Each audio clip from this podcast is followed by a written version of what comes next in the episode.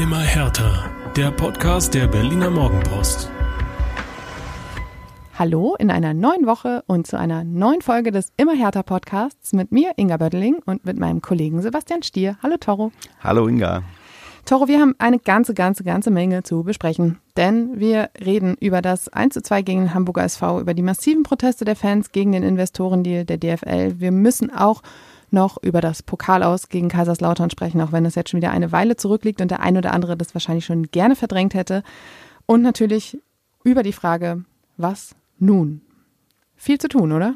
Absolut total viel zu tun. Volle Pack. Kaum vorstellbar, dass das jetzt sieben Tage waren, die seit dem letzten Podcast vergangen sind und wir haben, wir haben viel zu, viel zu füllen hier. Das wird, wird eine lange Sendung. Wir nehmen auf jeden Fall den Ball direkt auf und reden über das Thema des Wochenendes, die massiven Proteste der Fans gegen den Investorendeal der DFL. Das war nichts Neues, das passiert schon seit ähm, Monaten eigentlich im Stadion, dass die Fans sich gegen diesen Deal ähm, auflehnen, dass sie protestieren, dass sie sagen, das finden wir kacke. Und am ähm, Tja, manchmal einer möchte vielleicht sagen, am Samstag ist das ein bisschen eskaliert. Ich würde sagen, am Samstag war es einfach ein sehr ähm, ausufernder Pro äh, Protest, denn ab Minute 53 flogen die kleinen gelben, grünen Bälle, wer auch immer sich mit welcher Farbschwäche sich das anschaut. Ich weiß nicht, welche Farbe haben sie? Na, ich würde ich würde sie auf Neongelb taxieren. Okay. Dieses Neongelb, was Borussia Dortmund in den 90er Jahren ah, ja. auf dem Trikot trug. Ich, ich habe so ein Trikot im Schrank. Damals, damit lüfte ich jetzt ein Geheimnis als Kind, glühender BVB-Fan. Oh, Toro. Nummer 9, Stefan Chapuisat war mein Held. Hängt, hängt, noch in meinem Schrank, könnte ich auf jeder 90er Revival-Party anziehen und würde massiven Augenkrebs verursachen, wahrscheinlich damit, mit dem Trikot. Ich mag es gerne und ich mag auch die Farbe der Tennisbälle. Ich fand die immer sehr cool. Und ja, wenn ich jetzt sagen würde, ich mochte, dass die Tennisbälle geflogen sind da am Samstag, Wäre es dann zu weit hergeholt? Ich weiß nicht. Aber ich muss sagen, die ganzen Proteste, nicht nur in Berlin, sondern auch in den anderen Stadien, habe ich jetzt am Samstag und am Samstag davor ähm, schon mit der gleichen, ja, mit dem gleichen Gefühl aufgenommen und saß auf der Couch oder im Stadion und dachte, beharrlich, echt beharrlich die Leute und finde das dann auch wirklich sehr gut, denn ähm, wenn Protest zu einer Einmalnummer verkommt, dann, dann ja, ist er ja nicht wirksam. Und ich muss sagen, jetzt so viele Wochen, wie jetzt in den Stadien mobil gemacht wird, zeigt, dass es da um eine Sache geht, die sehr vielen Leuten sehr, sehr wichtig ist. Genau, und äh, das werden wir jetzt ein bisschen aufdröseln. Es gab nämlich dann gegen den HSV eine halbe Stunde Unterbrechung, weil Schiedsrichter Daniel Schlager gesagt hat, so können wir nicht weitermachen. Die Bälle flogen wirklich unaufhörlich in den Strafraum, in dem Hertha gerade eigentlich eine Ecke ausführen wollte. Und ähm, es gibt dann halt eben so einen Stufenplan bei solchen Vorkommnissen. Und Schiedsrichter Schlager hat dann da nachher gesagt, wir waren nicht weit von einem Abbruch entfernt, weil wir gesagt haben, wir gehen jetzt erstmal in die Kabine und dann warten wir ab und dann flogen doch wieder weiter Bälle und ähm, dann irgendwann sagt man, gut, dann, dann reicht's jetzt, dann können wir das Spiel nicht fortführen. Ähm, Paul Dardai war zwischendurch in der Kurve, hat es mit Schlichtung versucht. Danach flogen allerdings immer noch wieder ein paar Bälle. Auch Marius Gersbeck ist in die Kurve gegangen. Irgendwie auch ein nachvollziehbarer Schritt, ihn dahin zu schicken, weil er nun mal sehr, sehr tiefe Verbindungen hat. Ähm, irgendwann haben die Fans dann tatsächlich aufgehört und das Spiel ging weiter. Ähm, aber die Botschaft war halt ganz klar. Also dieser Investorendeal der DFL ähm, und vor allem eben dieser Ablauf der Abstimmung, der geht den Fans halt einfach echt gehörig auf den Zünder. Das äh, haben die äh, Ultras auch nach dem Spiel der Mannschaft erklärt. Ich denke, dass die Mannschaft sich auch gefragt hat, was zur Hölle, wir wollten hier einfach nur Fußball spielen. Ähm, Fabian Reese hat hinterher gesagt, ähm, wir wissen oder wussten auch einfach gar nicht so viel. Wir haben uns nicht so intensiv mit diesem Thema beschäftigt. Deshalb war es gut, dass uns der Capo das nochmal erklärt hat. Und ähm, direkt nach dem Spiel gibt es auch Videos von aus der Kurve, wo er eben erklärt, wir sind die Basis des Fußballs. Und ähm, er geht dann noch weiter darauf ein und sagt, ähm, dass diese Abstimmung mit der Zustimmung, dass ein Investor in die Liga einsteigen kann, total falsch ist. Ähm, Bezug nimmt er darauf, zum Beispiel auf die äh, Tatsache, dass diese Wahl wiederholt wurde. Beim ersten Mal war ganz klares Votum gegen den, ähm, gegen den Investor, oder nicht ein ganz klares Votum, aber es war ein Votum gegen den Investor. Dann hat die DFL sich gesagt, gut, dann wir, wir wählen einfach nochmal. Und plötzlich hat zum Beispiel jemand wie Martin Kind, Geschäftsführer oder Präsident von Hannover 96, ähm, anders abgestimmt, als ihm der Verein das mitgegeben hat. Und das ist natürlich schon ein wenig problematisch. Ein wenig ist gut, das ist der sprengende Punkt. Das ist der sprengende Punkt an der Sache, denn das, das weckt ja ganz, ganz äh, böse Assoziationen. Ne? Ich mache einfach, wenn irgendwas nicht passt, dann stimme ich so lange ab und rühre so lange rum, bis ich das Ergebnis habe, was ich haben möchte. Und in dem Fall fällt es ganz, ganz schwer, was anderes da zu glauben. Also das ist einfach, das ist einfach, entspricht nicht der Realität. Denn um diese ominöse zweite Abstimmung, da gibt's jetzt so viele Dinge, die, die problematisch sind und da ist es dann völlig nachvollziehbar, dass die Leute sich verschaukelt fühlen. Ja, und deswegen ist auch dieser Protest an dieser Stelle auch in dieser Vehemenz völlig nachvollziehbar. Schwierig ist natürlich, oder beziehungsweise du hast ja diese zwei Lager, wenn da die Mannschaft und das Trainerteam, natürlich sind die davon genervt, weil in dem Moment treffen zwei komplett unterschiedliche Interessen, ähm, stehen sich gegenüber die eigentlich an sich nicht weit voneinander entfernt sind, aber in dem Moment schon. Als Sportler, du musst dich fokussieren, du musst dich konzentrieren, du hast die ganze Woche darauf hingearbeitet. So eine Unterbrechung bringt dich massiv raus. Massiv. Dich und deine Muskeln. Alles, alles. Fährt die Spannung runter, Muskulatur, ist eine Katastrophe. So, aus, aus rein sportlicher Sicht. Natürlich dann auch für den Trainer, weil der hat den Druck, der muss dieses Spiel gewinnen, der hat eine Negativserie zu verantworten. Der weiß, wenn ich das jetzt wieder, äh, wenn, wenn wir hier wieder nicht erfolgreich sind, wird die Woche schwierig. All die, alles, was damit zusammenhängt. Aus Fansicht ist es natürlich ähm, konträr. Ganz sicher, die Ostkurve, äh, das Letzte, was die wollen, ist, er hat dann irgendwie eine Niederlage beibringen oder ihrem eigenen Team schaden. Definitiv. Aber wenn du diesen Protest nicht so gestaltest, wie, du, wie sie den gestaltet haben, also dass er wehtut, dass er piekt, dass er nervt, dann ist kein Protest. Richtig. Es muss unangenehm sein. Wenn es nicht unangenehm ist, dann ähm, setzt du dich nicht genug für deine Sache ein, würde ich sagen. Und das ist auch genau das, was die äh, Ultras auch noch gesagt haben. Sie haben ähm, am Sonntagabend noch eine Pressemitteilung rausgeschickt, in der auch stand, ähm, aus diesen Gründen eben, dass dieser ganze Prozess des, der Abstimmung und des Deals einfach äh, komplett gegen die Richtlinien von 50 plus 1 auch geht, ähm, haben wir uns für die besonders lange, besonders bohrende und besonders anstrengende Protestform entschieden. An kurze Proteste und kurze Unterbrechungen hat man sich scheinbar schnell gewöhnt in Deutschland und genauso ist es ja. Es war, es flogen ein paar Goldtaler, es flogen ein paar Zitronen, es flogen ein paar Bälle und dann ging die Show halt weiter. Ja, und im schlimmsten Fall Bitterschokolade, die dann nicht mal schmeckt. Ja. So wie äh, Dennis Undaff, der da gekostet hat. er war es, richtig. Als die Taler geflogen sind. Aber das ist. Aber ist die gesündere Schokolade. Ist die gesündere Schokolade, definitiv. Und äh, hält auch den Appetit ein bisschen dann zurück. Habe ich mir sagen lassen.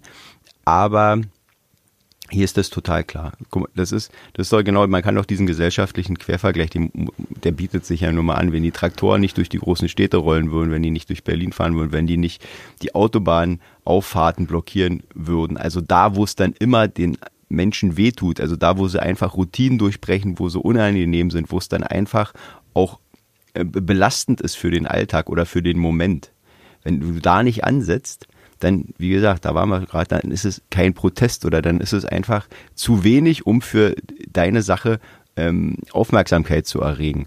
Und ich finde, dass das jetzt dann auch mit dieser Kulmination im Olympiastadion einfach nur eine stringente Protestform ist, die vor Wochen angefangen hat, als viele Leute mit der Geschichte überhaupt nicht einverstanden waren, nicht einverstanden waren mit dem Ergebnis, mit der Art der Abstimmung überhaupt, mit der mit dem Vorhaben dieser Abstimmung, weil es wurde ja schon mal abgestimmt. Mhm, genau. Und jetzt, wenn man da jetzt vielleicht bestimmte Dinge im Hintergrund vermuten möchte, all diese Menschen, die da an diesen Abstimmungen beteiligt sind, besitzen ja Mobiltelefone oder auch persönliche Kontakte zueinander. Vielleicht hat man diese Telefon auch mal gezückt, hat sich ein bisschen abgesprochen im Vorfeld, hat eine Stimmungslage ausgelotet, hat geguckt, was könnte passieren. Also solche Geschichten. Also überhaupt, dass es zu dieser Abstimmung kam, ist dann schon sehr, sehr fragwürdig oder muss auch als fragwürdig betrachtet werden. Und dann mit dem Ergebnis ist eigentlich logisch, dass die Leute auf die Barrikaden gehen. Und alles, was jetzt danach kommt, ist eben auch das, was, was den Ultras eben gefährlich wirkt, weil sie sagen, ähm, das entfernt den Fußball immer mehr von der Basis. Sie sagen, die DFL sagt zwar, es gibt rote Linien, die nicht überschritten werden, wie beispielsweise Spiele in anderen ähm, Ländern oder auf anderen Kontinenten, aber im Endeffekt, wenn das Geld stimmt, dann werden auch diese roten Linien überschritten werden. Und ähm, das ist eben das, was sie, worauf sie auch nochmal aufmerksam machen wollen. Hinzu kommt, dass ähm, es zwei Investoren gibt, die ziemlich aussichtsreich sind, die in die DFL einsteigen könnten und ähm, Dabei handelt es sich um Investoren, die Geld vielleicht auch über Umwege aus dem doch äußerst umstrittenen saudi-arabischen Staatsfonds PIF beziehen. Ähm, auch nichts, was man im deutschen Fußball unbedingt sehen möchte. Also ich glaube, die Sache dröseln wir einfach von ganz weit vorne auf. Ähm, ganz, ganz, ganz am Anfang steht ja die Frage, wem gehört dieser Fußball eigentlich? Und da kann es nur eine Antwort geben der gehört allen und jedem. Und diese Leute, die dann jetzt die Proteste äh, initiieren, die haben das Gefühl, dass eben der Fußball nur einer ganz, ganz kleiner, kleinen Gruppe inzwischen, oder dass sich eine kleine Gruppe diesen Fußball zu eigen macht, den als Spielball benutzt und mit dem macht, was sie wollen. Da ist ein, da schwingt ein Ohnmachtsgefühl mit, äh, mit rein, das ganz, ganz stark und ganz massiv ist. Und das dann auch verständlich ist, denn der Fußball bewegt nicht nur viele Menschen, der ist auch Lebensinhalt für viele Menschen. Und all die Leute, die da in der Kurve stehen, die denken sieben Tage die Woche, 24 Stunden am Tag über Fußball nach. Oder der Fußball, ihr Verein, ihr, in dem Fall dann Hertha BSC, macht einen ganz, ganz großen Teil ihres Lebens aus. Der ist identitätsstiftend, da ist, da ist Gemeinschaft drin, da ist Ersatzfamilie drin, ganz, ganz viel auch auf der sozialen Ebene. Und wenn du dann das Gefühl hast, das ohnmächtige Gefühl bekommst, ähm, du wirst nur noch als Konsument wahrgenommen. Also als jemand, äh, der sich eine Eintrittskarte kaufen kann, der geht dann in die, ins Stadion und muss dann das hinnehmen, was ihm geboten wird. Ne? So wie, wie so ein Fernsehzuschauer, der irgendwie mit dem Ausgang seiner Lieblings-TV-Serie nicht mehr zufrieden ist. So, ähm, das, das kann dann ein ganz, ganz äh, schlimmes Gefühl sein. Das ist ja eben das Entscheidende, was du gerade sagst, dieses Machtlose, diese, diese Ohnmacht, diese Hilflosigkeit, weil du hast einen schier übermächtigen Gegner. Ein übermächtigen Gegner, der dann, dann kommen wir jetzt äh, zum, zum zweiten Punkt, dessen, dessen quasi tägliche Beschäftigung darin besteht, rote Linien zu durchbrechen. Diese roten Linien sind im Profifußball der Gegenwart eine absolute Farce. Erinner dich an, ähm, an die Corona-Krise. Mhm. Demut. Demut war das Stichwort. Der Fußball muss Demut lernen. Wir haben jetzt, jetzt sind drei Jahre vergangen. Von Demut ist keine Spur. Nirgendwo. Die Gehälter sind exorbitant nochmal gestiegen. Ähm, es gibt keinerlei Bewusstsein für irgendwelche Umwelt- oder Nachhaltigkeitsthemen. Äh, jeder, der in irgendeiner Form davon spricht, muss sich vergegenwärtigen, dass überall die Lampen brennen in den Stadien, damit das Fernsehbild für Pay-TV-Anbieter ausgeleuchtet aussieht. Das muss man sich mal vorstellen, im, im in der Gegenwart der aktuellen Situation, die wir haben. Dann äh, Geschichten wie, dass man äh, in Trainingslager reist, ähm, auch teilweise unter der Saison. All solche Geschichten. Also da ist null Nachhaltigkeit drin im Profifußball. Es gibt an diesem Geschäft, wie es aktuell ist, sehr, sehr viel, was man kritisieren kann und muss. So. Und dass, dass, dass die Leute dann nicht mehr glauben, dass irgendwo rote Linien eingehalten werden, ist doch nur, ist doch nur logisch, ist, ist komplett nachvollziehbar, weil ohne dass wir es jetzt wissen und dass wir in die Zukunft gucken können, diese roten Linien würden niemals, wären niemals eingehalten. Und wenn ich, wenn ich schaue, wenn ich, ich habe die Supercups von, von Italien oder von Spanien, wenn ich die in Riyadh dann sehe, dann ist das einfach ganz, ganz, ganz weit weg von der Basis. Denn so ein deutsches Pokalspiel,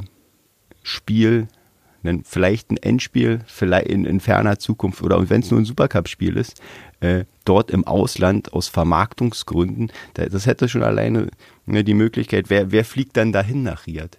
Fährt da, fährt da der gemeine Kurvengänger? Natürlich fliegt er, fliegt er da nicht hin. So, und das sind alles so Sachen, wo man dann zu Recht das Gefühl bekommt, ja, der Fußball wird uns weggenommen. Der wird immer mehr verproduktisiert. So ein Wort gibt es eigentlich gar nicht, ne? Aber ich finde, das ist äh, ein guter Rahmen, um neue Wörter zu schaffen. Ich denke auch. Und dann sind wir wieder bei diesem Ohnmachtsgefühl, da ist es nachvollziehbar. Und wenn man sich dann als Gruppe auflehnt, und das finde ich, das finde ich wirklich beachtlich, denn das gibt es in England nicht, das gibt es in Spanien sowieso nicht. Oder in, das ist nirgendwo so massiv und beharrlich wie bei uns. Und dann sind wir auch beim Fußball als Kulturgut. Wie betrachtet man den oder wie nimmt man den wahr? Möchte ich dann dieser Konsument sein, wie anscheinend etliche Leute im Stadion am Samstag? die dann gepfiffen haben und die das nicht nachvollziehen konnten. Und das ist überhaupt nicht wertend gemeint. Es ist, es ist, wenn du so ein Fußballstadion hast, 60.000, natürlich sind da verschiedene Sichtweisen und verschiedene Interessen drin. Das ist völlig legitim. Dann gibt es eben die Leute, die sagen, ich möchte hier reingehen, ich möchte mich berieseln lassen und ich möchte, dass dieser Ball rollt 90 Minuten und von wem das Geld kommt, ist mir total wurscht, ob da irgendwelche Saudi-arabischen Staatsfonds mitmachen, ob da irgendwelche Katarer bei sind, chinesische Investoren, ist mir wurscht, ich möchte 90 Minuten Fußball sehen. Und dann gibt es eben die Leute, die eben diese 24-7 Fußballdenker Liebhaber, Enthusiasten sind, die sagen, nee, äh, ich möchte weiterhin in die Stadien gehen, die hier irgendwie noch geradezu erreichbar sind für mich. Und ich möchte dann eben auch nicht diese weitere Zerstückelung der Spieltage. Denn da hängt ja nicht nur, da hängt ja nicht nur diese Nostalgie des Samstag 15.30 Uhr dran, sondern da hängt eine ganze Menge Logistik dran. Wenn ich am Sonntagabend wegen meiner 20 Uhr Anstoß, äh, mal rein jetzt mal ins Blaue geguckt, irgendwo quer durch Deutschland reisen muss, natürlich kann ich am Montag nicht zur Arbeit gehen. Und wenn ja, in welchem Zustand? So, also das, das funktioniert halt einfach nicht. Und das ist, das ist eine Sache, die, die, ja, die spielt dann für diejenigen, die entscheiden, aktuell gar keine Rolle. Null. Weil da geht es dann wirklich nur um TV-Erlöse, da geht es nur um das Generieren von Geldern. Und ähm, ja, da ist dann auch ein Punkt erreicht, wo man sagen muss, ähm, ja, was soll das? Guck mal, das können wir doch auch auf, auf unsere Arbeit runterbrechen. Ich, ich erwische mich oft dabei, Inga, dass ich dann so denke, 21., 22. Dezember nochmal Bundesligaspieltag, was soll das?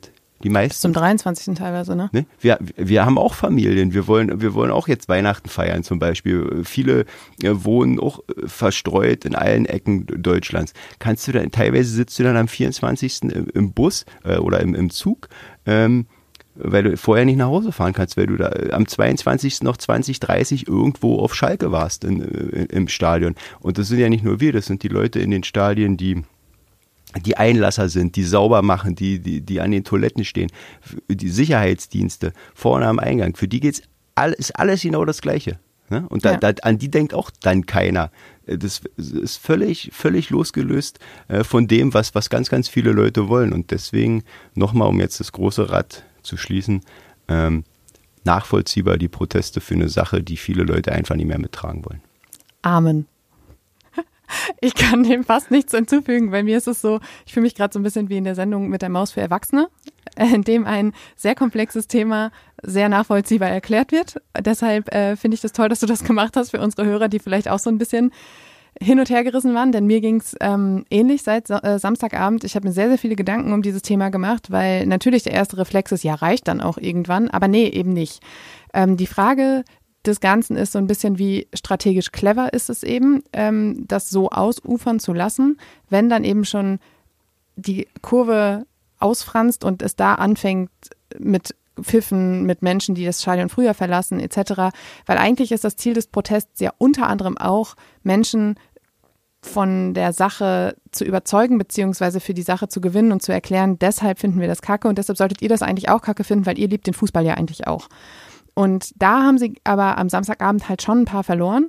Aber da bin ich wieder dabei, was du vorhin gesagt hast. Das sind dann vielleicht auch eher Menschen, die man als Konsumenten des Fußballs bezeichnen kann, die ähm, vorm Fernseher sitzen, mal ins Stadion gehen, aber vor allem vorm Fernseher sitzen und sich das Spiel angucken und sagen, ähm, ja, ob das jetzt in, keine Ahnung, in den USA stattfindet oder hier ist mir jetzt auf Wumpe, Hauptsache ich kann mich halt entspannen und kann Fußball gucken.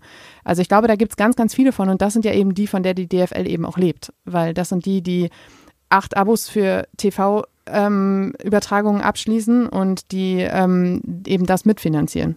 Ja, total. Also ich gebe dir mal ein gutes Beispiel. Ähm, ja, vor einiger Zeit war ich bei meinen Schwiegereltern. Da saßen auf der Couch. Lief Fußball.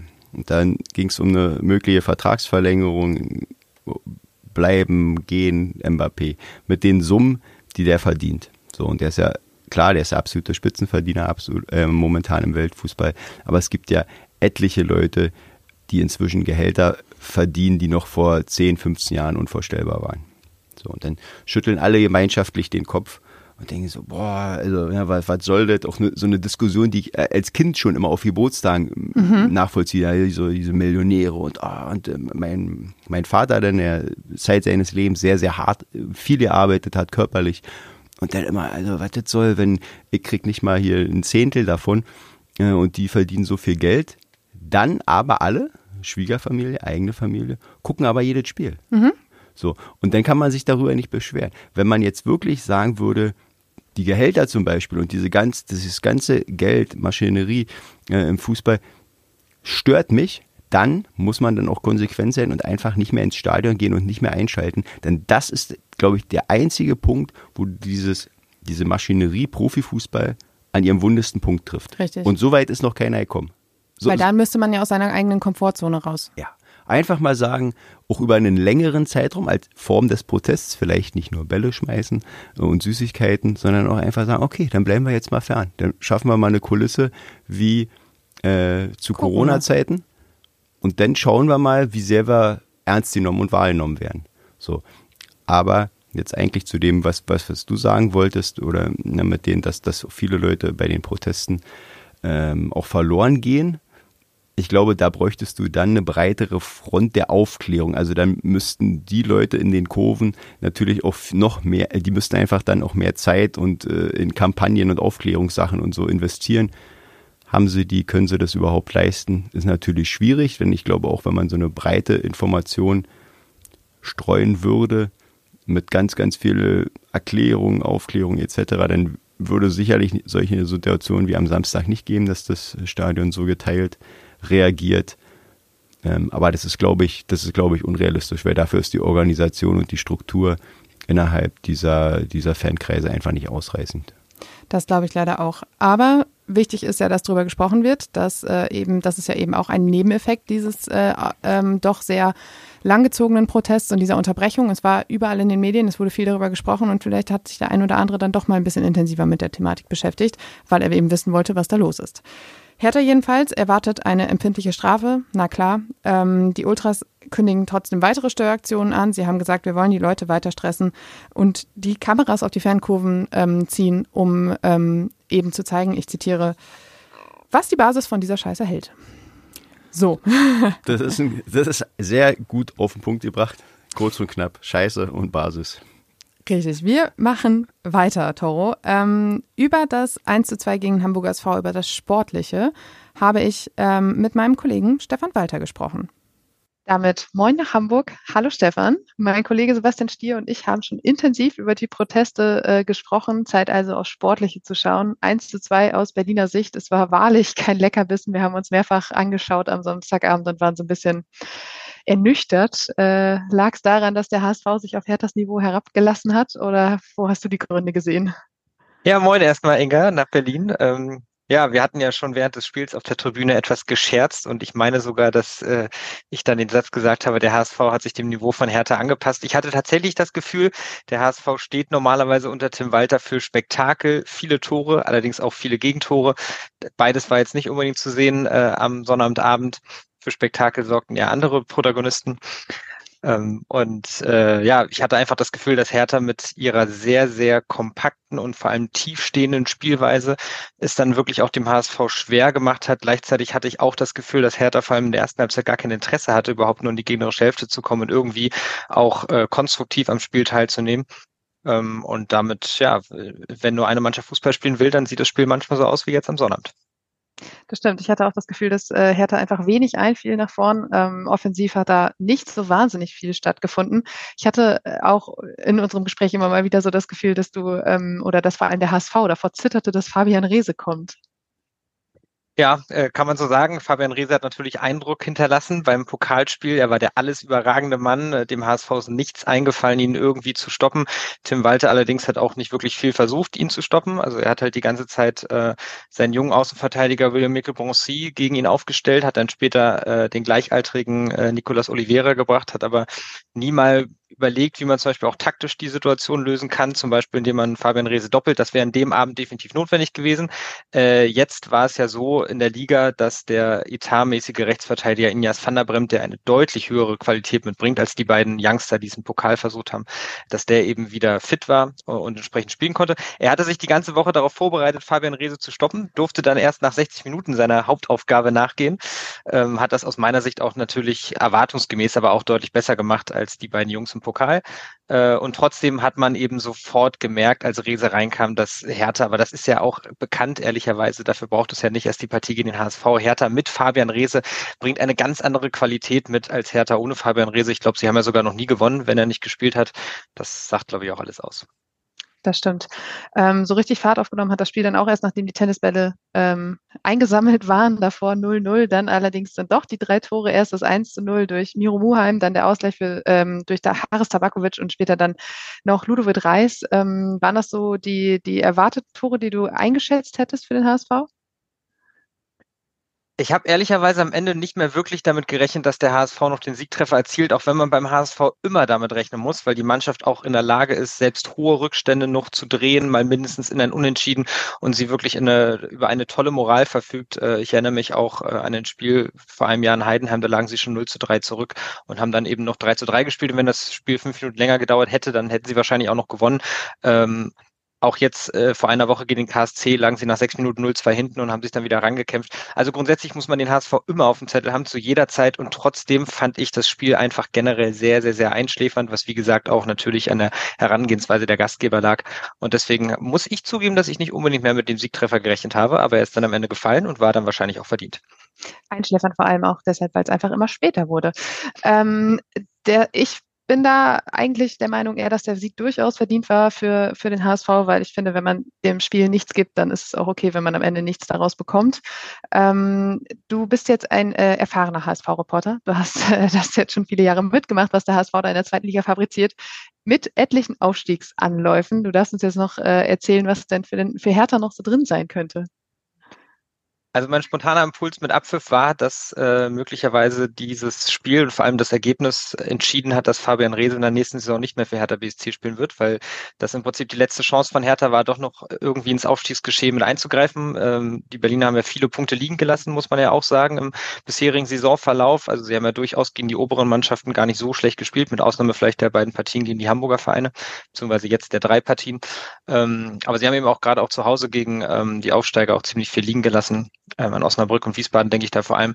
Und irgendwann muss man dann natürlich auch mal eine Serie starten, wenn die Saison so langsam in die zweite Hälfte geht. Das hat Hertha bislang noch nicht geschafft. Und trotzdem wäre es jetzt natürlich nochmal die Möglichkeit gewesen, gegen einen direkten Konkurrenten sich da heranzurobben.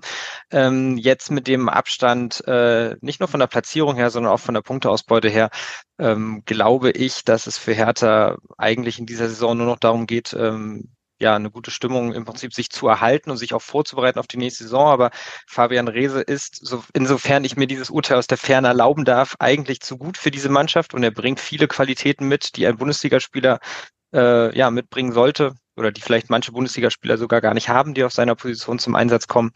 Und deswegen könnte ich mir vorstellen, dass es für Hertha mal mindestens schwer wird, ihn über den Sommer hinaus zu halten, jetzt wo relativ klar ist, dass sie noch ein Jahr in der zweiten Liga spielen. Ähm, aber das werden wir dann sehen um deine Frage allerdings zu beantworten, was für Hertha, was vielleicht doch noch irgendwie möglich sein könnte. Ähm, man, soll ja niemals nie sagen, äh, auch der HSV lag vor zwei Jahren mal am 29. Spieltag sieben Punkte hinter dem Relegationsplatz äh, nach einer 0 zu 1 Niederlage in Kiel. Alles sprach dafür, dass sowohl Tim Walter als auch Jonas Bold entlassen werden, ähm, ähm, als auch, dass der, der Aufstieg eben scheitert. Dann hat man allerdings fünf Spiele in Folge gewonnen und stand plötzlich in der Relegation. Ähm, der Gegner dieser Relegation ist, glaube ich, bekannt, auch vor allem in Berlin. ähm, der Ausgang dann auch. Ähm, aber das ist vielleicht ein Beispiel, äh, das den Hertha-Fans ein wenig Hoffnung macht. Und die Tatsache, dass äh, Fabian Reese zumindest jetzt noch ein halbes Jahr da ist und äh, man dann doch ausnutzen sollte für die restlichen 14 Partien, was er so für äh, Qualitäten hat. Ähm, darüber und über seine Zukunft werde ich gleich auch noch mit dem Kollegen Sebastian Stier weitersprechen. Ähm, dir erstmal vielen Dank für deine Expertise aus der Ferne und ähm, Tja, euch da, da hinten im hohen Norden alles Gute. Vielleicht ähm, klappt ja dieses Jahr. Entschuldigung, dass ich schon lachen muss, aber äh, ja, man weiß ja, wie das in den letzten Jahren immer so ausgegangen ist. Ja, aber ich habe vielleicht auch noch zum Abschluss äh, eine Frage an dich, äh, wie du denn die Situation von Hertha einschätzt. Also meinst du, dass Hertha vielleicht doch noch auf der Zielgeraden zum Aufstiegskonkurrenten für den HSV nochmal werden könnte, wenn sie sich nochmal aufbäumen und dann auch mit einem fitten Fabian Rehse, der dann über 90 Minuten noch wieder spielen kann, äh, dann vielleicht doch nochmal eine Serie startet? Oder wie schätzt du die Situation ein?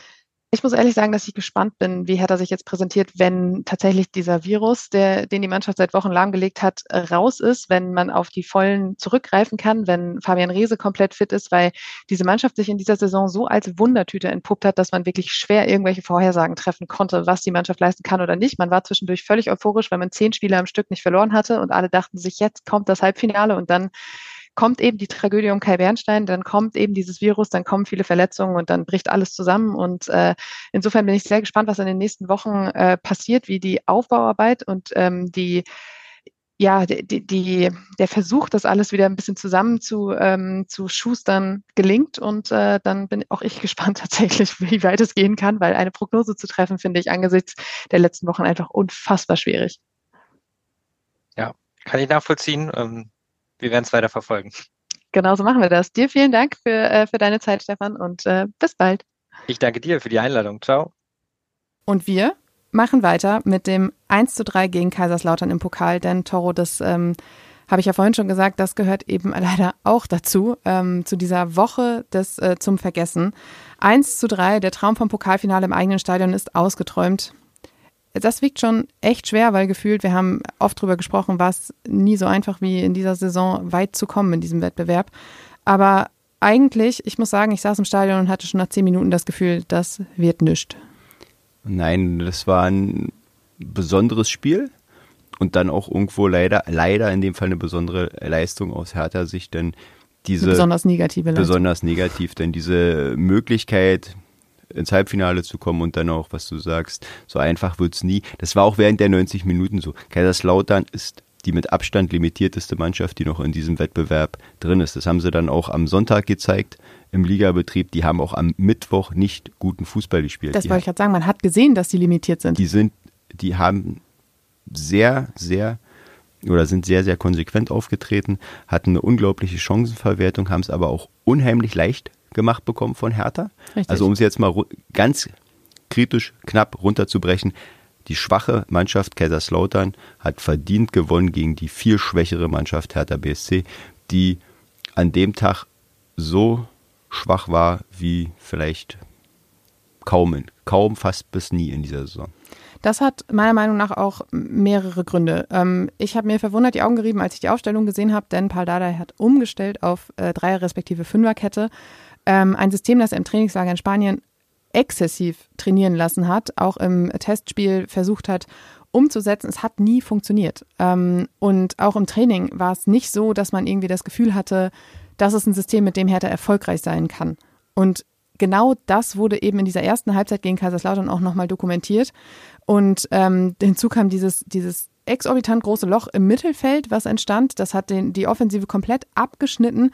Ayman Barkok, der eigentlich einen ganz guten Eindruck gemacht hat in seinem er, ersten Spiel auch gegen ähm, Düsseldorf, war völlig überfordert, hatte man das Gefühl. Das heißt, da lief gar nichts zusammen. Hinzu kamen wirklich haarsträubende Fehler in der Defensive, was vielleicht auch damit zusammenhing, dass Paul Dardai etwas überraschend Marius Gersbeck ins Tor gestellt hat, der ähm, zum ersten Mal ähm, zwischen den Pfosten stand, seit äh, dem Vorfall im Sommer und seiner Suspendierung und seiner Rehabilitierung.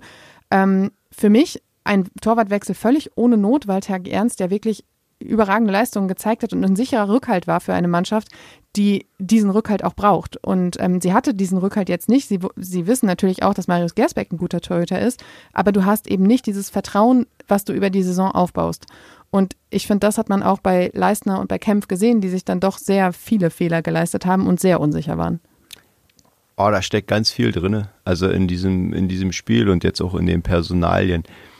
Gehen wir einfach mal davon aus, dass viele Sachen im Fußball schwer zu erklären sind. Mhm. Dann eben auch diese Torhüter-Thematik. Du hattest ja gestern in Leipzig das gegenteilige Beispiel, ne, wo jetzt davor Janis Blaswig über einen Zeitraum von anderthalb Jahren überragende Leistung gebracht hat dementsprechend dann auch äh, ins Tor gerutscht ist. So und äh, Marco Rosa hat dann gestern äh, Pete wiedergebracht, Pete Golagi, der davor ja Kapitän war, auch unumstrittene Figur. Leipzig hatte drei Spiele am Stück verloren. In keinem Spiel hat Blaswig irgendeinen Fehler gemacht, kein Gegentor verschuldet, nicht.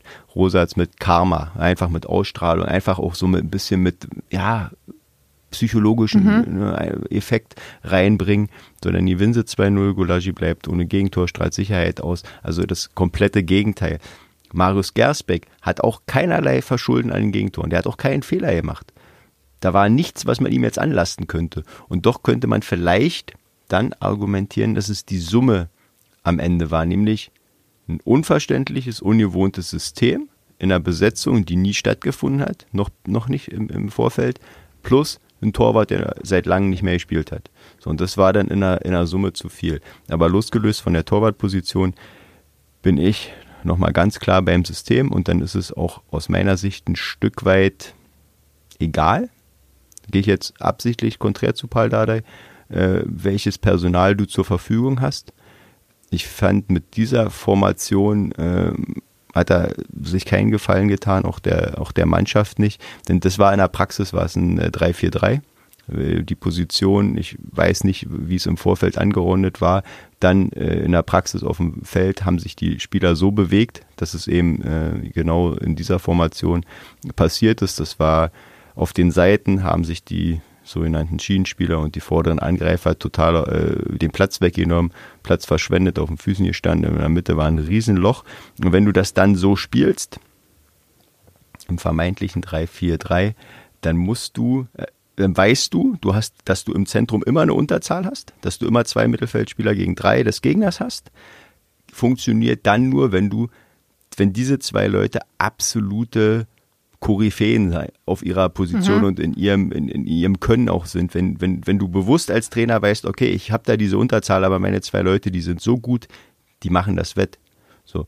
Bei Hertha, die Realität sah da, du hattest da zwei, zwei Leute, die diese Position eben nicht dauerhaft spielen können und eigentlich auch nie gelernt haben. Du hattest ähm, äh, Cefuig, der mal einen ganz guten Ansatz im Ligabetrieb gemacht hat, aber das funktioniert vielleicht mal für ein Spiel, das funktioniert nicht dauerhaft. Und du hast einen Barkok, der auch kein Sechser ist, der ist zu kurz erst in Berlin und der ist positionell nicht für diese Position gemacht. Das ist eher ein Achter oder äh, achteinhalb, zehn in diese Richtung gehend, aber auf keinen Fall ein Sechser und du hättest da ganz klare Leute mit dem Profil von äh, Palacios oder Granit Xhaka gebraucht. Natürlich ne, auf, auf, ne, auf einem anderen Niveau, das ist klar.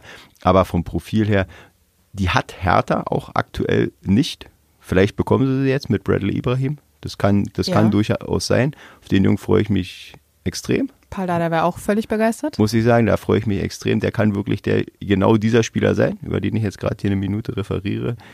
Die anderen, die im Kader äh, stehen, die sind es nicht. Dieses, vor allen Dingen nicht Andreas Buchalakis, äh, der dann in der zweiten Halbzeit kam. Ähm, da hat man ja gesehen, dass, dass, dass, dass Paul Dardai den Konstruktionsfehler dann eben erkannt hatte, dass er diesen reinen Sechser bringen wollte. Da ist es aktuell definitiv eine Qualitätsfrage.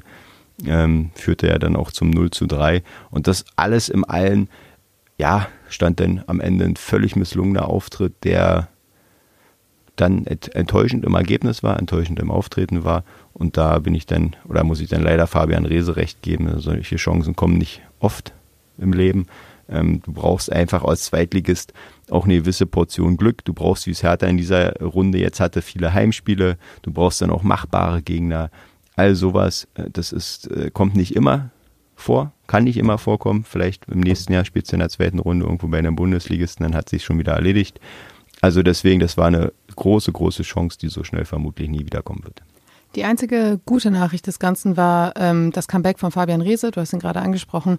Äh, er kam in der zweiten Halbzeit und hat wirklich das, das Spiel auf links gedreht, ähm, zumindest was die Offensive angeht, aber ähm, so richtig gelingen wollte es auch nicht. Er hat dann noch diesen Ehrentreffer am Ende gemacht. Aber ähm, diese, diese Rückkehr hat einfach gezeigt, wie abhängig Hertha von Fabian Reese ist, was eben auch die Offensive angeht. Das war dann auch gegen den HSV nochmal zu sehen. Wir haben darüber gesprochen. Ähm, und er gefühlt ist er jetzt schon so auf so einer Abschiedstournee. Ich glaube, ein Kollege hat es auch so geschrieben, Abschied in Raten für Fabian Reese, weil ich habe wenig Fantasie, dass er über den Sommer hinaus in Berlin bleiben wird mit dieser Qualität und mit dieser Anlage. Ah, schwierige, schwierige Frage. Also Fabian Reese ist für dieses Niveau ein außergewöhnlicher Fußballer. Aber so wie ich ihn jetzt kennengelernt habe in den Monaten, ist er auch ein außergewöhnlicher Mensch, der ja. sehr, ja. gerade für, für, für, für, diesen, für diesen Fußball, für diese Maschinerie, ähm, der denkt, der denkt doch anders als viele seiner Kollegen. Und ich glaube, der ist auch reflektiert genug, um zu wissen, wie seine Karriere bisher verlaufen ist. Also dieses dann schon in der Jugend sehr talentiert, sehr in den U-Mannschaften, dann ja im A-Jugendbereich nachher der Wechsel zum FC Schalke, da dann aus Kiel, da dann aber nie so richtig den Sprung so in diesen Profifußball, also geschafft, ne, frühes Debüt in Schalke, dann aber nie so, nie so diese äh, Explosion gehabt, wie, wie es vielleicht einige gehofft oder vermutet hatten. Ich weiß, es gab äh, mal Schalke, als er dann das Bundesliga-Debüt hatte, als noch A-Jugendlicher, dann äh, gab es irgendwo eine Überschrift in irgendeiner Zeitung, da, äh, ja, Schalke ist nächster Hochtalentierter und so. Und zu dem Zeitpunkt war Schalke noch Champions League äh, Anwärter. Damals. Damals. Also das war so die Fallhöhe von Resin und dann, dass er dann so ein bisschen in der zweiten Liga versackt, in Anführungsstrichen, das zeigte, dass er nicht diesen Erwartungen so ganz gerecht war. Jetzt im mittleren Alter der Profikarriere, aber den Sprung gemacht, ist, sag ich mal, evolutionstechnisch siehst du eigentlich bei immer wieder mal bei Fußballern, dass sie dann jetzt, Dennis Undaff, ne, eigentlich jetzt dann erst so ihren Leistungszenit erreichen und vielleicht auch einfach einen Tick mehr Anlauf brauchen als andere.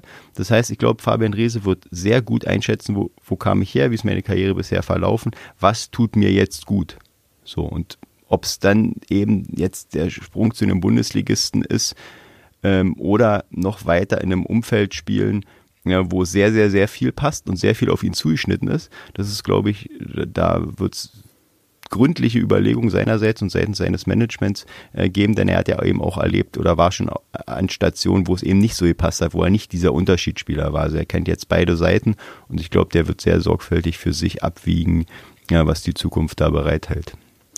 Das vermute ich auch. Ähm, wir gucken auch mal, was die Zukunft bereithält, und zwar für Hertha, denn der Status quo macht ja nicht so viel Hoffnung. Äh, Platz 11, 26 Punkte, nur 6 Punkte Vorsprung auf Relegationsrang 16 und 10 P Punkte Rückstand auf Relegationsrang 3. Ähm, die Tendenz ist relativ deutlich. Ähm, es ist eine Woche, in der viel verspielt wurde. Ähm, ich möchte nicht alles sagen, aber viel. Äh, Fabian Reser hat gesagt, damit sind unsere Saisonziele in akuter Gefahr und das ist auch so. Ich habe mir gestern mal den Spaß gemacht und habe geschaut, wie es anderen Mannschaften ging, die ähm, zu einem äh, gleichen Zeitpunkt in der Saison ähm, eine ähnliche Ausgangslage hatten wie Hertha und der größte Sprung war auf Platz vier. Das ist irgendwann vor zig Jahren mal dem FSV Frankfurt gelungen ähm, und äh, der größte Absturz, das war glaube ich der FC Augsburg, der mit einem Punkt Vorsprung oder ich glaube sogar Punktgleichheit noch äh, gerade am Abstieg vorbeigerutscht ist. Also die gute Nachricht ist, wenn man so im Mittelfeld in, diesen, in diesem Zeitpunkt der Saison sitzt, dann bleibt man meistens auch da, dann passiert nicht mehr viel nach oben und unten. Ähm, das heißt, dass ein Abstieg nicht so, so realistisch ist, aber ähm, eben nach oben geht auch nicht mehr viel. Und das sorgt natürlich jetzt schon für ein bisschen, ja, wie nennen wir es, ähm, Unmut. Ja, das ist die Frage natürlich, äh, mit welcher Erwartungshaltung man so eine äh, Saison bestreitet. Ne, also ich glaube, von, von Seiten des Publikums ist jetzt nicht unbedingt, dass jeder mit dem Aufstieg gerechnet hat. Äh, vereinsintern ist der Aufstieg auch nicht, überhaupt nicht als Ziel ausgegeben worden, auch nicht als Muss. Also bleiben ja nicht mehr viele, außer wir. Ne? Außer ja, vielleicht. man muss sagen, es gab auch den einen oder anderen Spieler, der das sehr offensiv äh, kommuniziert hat und gesagt hat, ich will aufsteigen. Ja, ich glaube, da ist dann natürlich, also wenn du als Fußballer da hingehst und sagst, äh, ich will gar nicht aufsteigen, puh. Zweiter werden. ich glaube, das, das, das fliegt ja. dir dann ganz schnell um die Ohren, das kannst du nicht sagen. Frage ist natürlich, wie sehr man das intern auch als Ziel ausgegeben hat. Klar, jeder Fußballer, wenn du auf der Tabelle guckst, im Winter, du hast marginalen Abstand, natürlich beginnt jeder einen Tick zu rechnen. Aber jetzt musst du auch rechnen nach hinten. Jetzt musst du eher nach hinten rechnen, weil da sind es dann nur sechs Punkte. Und sechs Punkte gehen unheimlich schnell. und es ist verdammt eng. Und es ist verdammt eng. Und wenn ich sehe, wie Hertha jetzt aktuell aus den Startlöchern gekommen ist, wie die jetzt gerade spielen, dann ganz klar Blick nach unten, Blick nach hinten. Denn auch wenn du nur knapp verlierst gegen den HSV, wenn du auf, wie es ja Samstag war, auf Augenhöhe bist mit einem vermeintlichen Spitzenteam, das auf Platz zwei steht, ist es am Ende total egal, wenn du verlierst du, du, du ziehst da keinen Mehrwert draus. Denn es geht, es geht nur um Erfolgserlebnisse, um, um, um Punkte holen. Und die, das ist auch wichtig für den Kopf, das setzt sich im Kopf frei. Dir bringt sieben Tage später nichts mehr, wenn du knapp gegen HSV verloren hast. Du hast trotzdem verloren. So, und jetzt fährst du zu Gräuter Fürth. Und die sind richtig gut drauf. Das ist kein Vergleich mehr zu der Mannschaft, die 05 im Olympiastadion untergegangen ist zum Saisonauftakt. So, die haben sich jetzt nach oben, die hatten diese Strähne, die Hertha gerne gehabt hätte jetzt. So, und äh, da bist du krasser Außenseiter. Aber wenn wir ehrlich sind, ist die zweite Saisonhälfte genauso losgegangen wie die erste Saisonhälfte. Mit äh, sehr wenig Punkten, mit sehr überschaubaren Leistungen. Und dann gab es gegen Fürth den Befreiungsschlag. Du hast es gerade gesagt, 5-0 im Heimspiel. Jetzt ist es zwar auswärts, aber nichtsdestotrotz hast du jetzt sehr viele Negativerlebnisse ähm, gehabt und äh, hast immer noch wieder die Gedanken an dieses positive Erlebnis gegenführt. Ähm, so viel zum Thema, ich verbreite hier jetzt Optimismus. Ähm, es könnte natürlich sein, dass auch das einfach wieder ein bisschen was bewirkt in den Köpfen und man sagt sich, komm, letztes Mal lief es auch kacke bis zum HSV-Spiel und danach haben wir die Kurve gekriegt, dann machen wir das jetzt einfach nochmal genauso.